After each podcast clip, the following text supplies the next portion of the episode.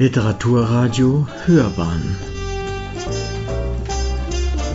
Abseits vom Mainstream.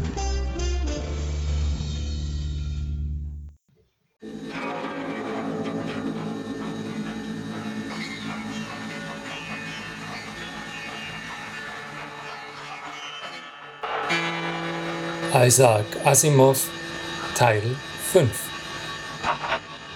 Herzlich willkommen zu einer weiteren Folge über die Foundation Trilogie.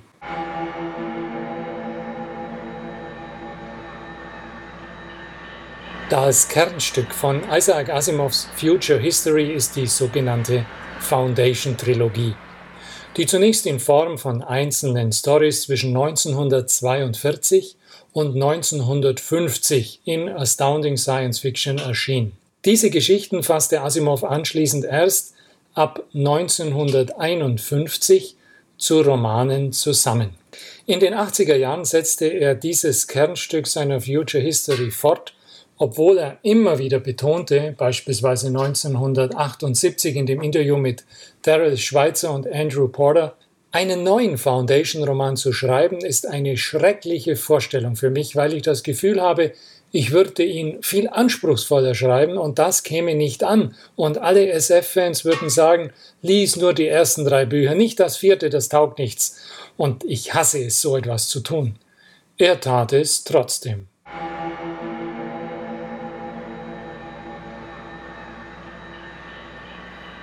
Freilich ist es schwer zu sagen, ob Asimov damit tatsächlich nur dem Drängen seiner Fans nachgab, wie sein Verleger die Öffentlichkeit glauben machen wollte. Im Verlag Doubleday merkte man recht schnell, dass der Absatz der neu aufgelegten Originaltrilogie aus den 50er Jahren sprunghaft in die Höhe schnellte, als 1982 als vierter Band Die Suche nach der Erde erschien.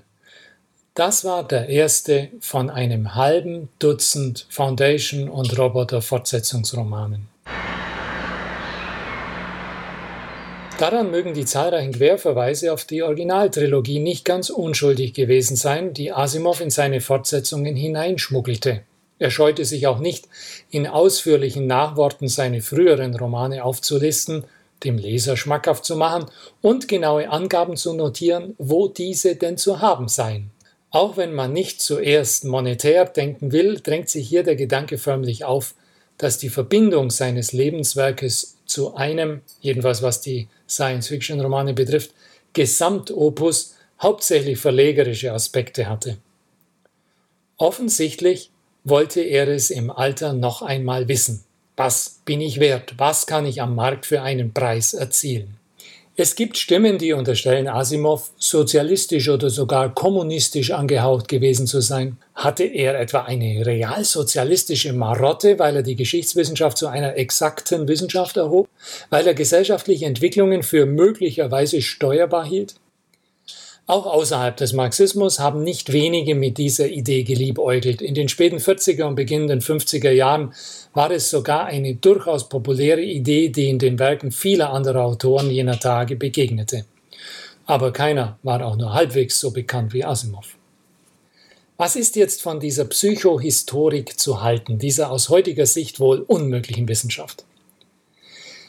Zitat, die Psychohistorik stellt einen Versuch dar, die Kräfte, die die menschliche Geschichte antreiben, zu begreifen und sie in brauchbaren mathematischen Begriffen auszudrücken. Kurz gesagt, die Analyse an die Stelle der Anekdote zu stellen. Zitat Ende. So definierte Michael Flynn im Anhang der Heine Sonderausgabe der Foundation Trilogie. Ist die Psychohistorik eine wirkliche oder eine fiktive Wissenschaft? Asimov lässt ja den genialen Mathematiker Harry Seldon die auf der Psychologie, auf Konzepten der Gaskinetik und auf der statistischen Mechanik beruhende Psychohistorik erfinden. Betreibt Asimov hier möglicherweise die Extrapolation einer Wissenschaft oder ist es einfach eine Fantasie?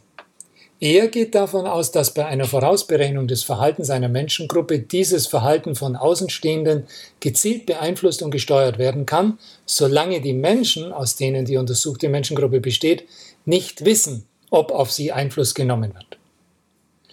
Der Science-Fiction-Autor Asimov hat mit der Etablierung der Psychohistorik in der Foundation-Welt Beachtliches geleistet. Wenn man allerdings in Rechnung stellt, dass dieser Science-Fiction-Autor einst ein fähiger Wissenschaftler und Wissenschaftsautor war, könnte man die Nase rümpfen. Denn er bleibt im Zusammenhang mit der Psychohistorik einiges schuldig. Erstens gewährt er keinerlei Einblick in die Mathematik hinter der Psychohistorik. Er behauptet zwar die Existenz eines äußerst komplizierten Formelsystems, macht aber darüber keine Angaben. Zweitens baut er keine Lehrsätze in seine Romane ein, auch keine fiktiven. Drittens stehen Harry Seldon und seine Mitarbeiter vor der Aufgabe, gewaltige Datenmengen zusammenzutragen. Dabei interessiert sich niemand dafür, wie dies bewältigt werden kann und wie mit diesen Datenmengen umgegangen wird. Völlig rätselhaft bleibt viertens, wie Harry Seldon zu seinen Einsichten gelangt ist. Erst viele Romane später wird Roboter Daniel Olivav als heimlicher Kopf hinter der Psychohistorik etabliert, einer Wissenschaft, die sein Roboterfreund Giscard bereits auf Aurora, dem Wissenschaftler und Robotiker Herrn Fastolf, untergeschoben hatte. Fünftens, es bleibt unvorstellbar, wie es in einem derart gewaltigen Reich wie dem Trantor-Reich möglich sein soll, genügend kompetente Mitarbeiter anzustellen, die die relevanten Daten der Millionen und Abermillionen von Planeten und Welten zu erheben und auch auszuwerten imstande sind.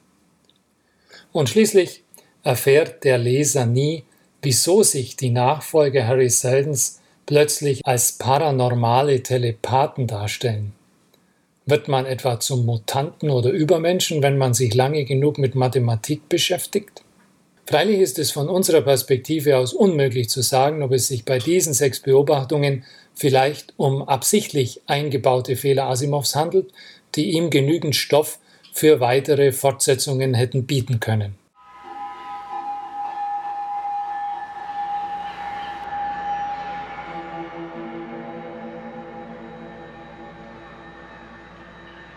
Asimov gilt als ein Autor, der die Probleme der Welt aus seinen Werken ausgeklammert hielt. Erst in Der Aufbruch zu den Sternen aus dem Jahr 1983 scheinen sich die Schwierigkeiten der heutigen Zeit ansatzweise wiederzuspiegeln. Aber auch in diesem Band glaubt Asimov immer noch daran, dass der Aufbruch zu den Sternen die beste Lösung für die Menschheitsprobleme darstellt. Und er glaubt auch, dass die auf Technik basierenden Wissenschaften dem Menschen früher oder später die Lösung für alle Probleme präsentieren werden. In der Weise, wie sich Asimov die Hybris der Science Fiction zu eigen gemacht hat, geriet er zu einem geradezu typischen Vertreter dieser Gattung. Wer war Asimov?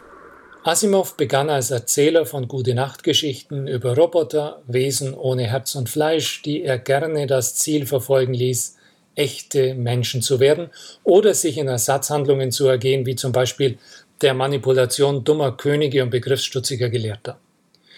Über diesen Märchenstoff kam er im Grunde nie hinaus, auch wenn er durch die Wahl seiner grandiosen galaktischen Erzählperspektive und einer damit verbundenen immensen Erweiterung der Bühne seine Leser blendete und darüber hinwegtäuschte. Der Beginn von Asimovs Future History mag sentimental anmuten. Der Hausmeisterroboter Andrew Martin vermag jede einzelne Sekunde des Familienlebens in seinem Haushalt zu speichern und besser wiederzugeben als jedes Video- oder Fotoalbum. Alles ist in ihm geborgen und aufbewahrt, nichts geht verloren. Möge auch der Menschen Namen in Wasser geschrieben sein, im Gedächtnis der Roboter werden sie auf ewig gespeichert bleiben. Nach diesem rührseligen Auftakt gerät der Fortgang seiner Future History zu einer naiven Hoffnung auf die sanfte Herrschaft des gedankenlesenden Roboters Giscard, der an die ethischen Gesetze der Robotik gebunden ist und nichts anderes im Sinn haben kann, als den einzelnen Menschen und dann schließlich der abstrakten Vorstellung einer Menschheit als Ganzem nützlich zu sein. Dieser Gedanke wird ohne zwingendes Ende immer weiter in die Zukunft hinein prolongiert. Er manifestiert sich endgültig in dem zum gottgleichen Beschützer ferner Menschengenerationen stilisierten Daniel Olivav, der auf der Rückseite des Mondes sitzend alles beobachtet und in das Geschehen aktiv eingreift. Asimovs Future History wird von der Gestalt gewordenen Allwissenheit, dem beinahe unsterblich gewordenen Roboter Daniel Olivav zusammengehalten. Dies geschieht auf spannende, unterhaltsame Art und Weise. Am Ende schüttelt man allerdings den Kopf über so viel ungebrochenen Glauben an eine auf Wissenschaft basierende Technik. Würden die Gebrüder Grimm auch im 21. Jahrhundert noch Märchen sammeln? Sie hätten ihre helle Freude daran. Danke fürs Zuhören. Das war unsere Reihe über Isaac Asimov. Das Skript schrieb Juando Olabiotonoa. Am Mikrofon war Anton und die Dateien versorgte Thomas.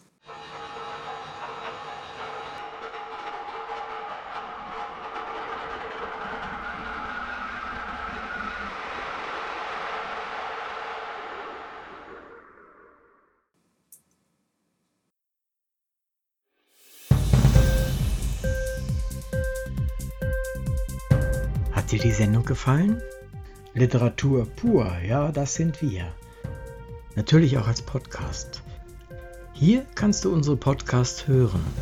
Anchor, Spotify, Apple Podcasts, iTunes, Google Podcasts, radio.de und viele andere mehr.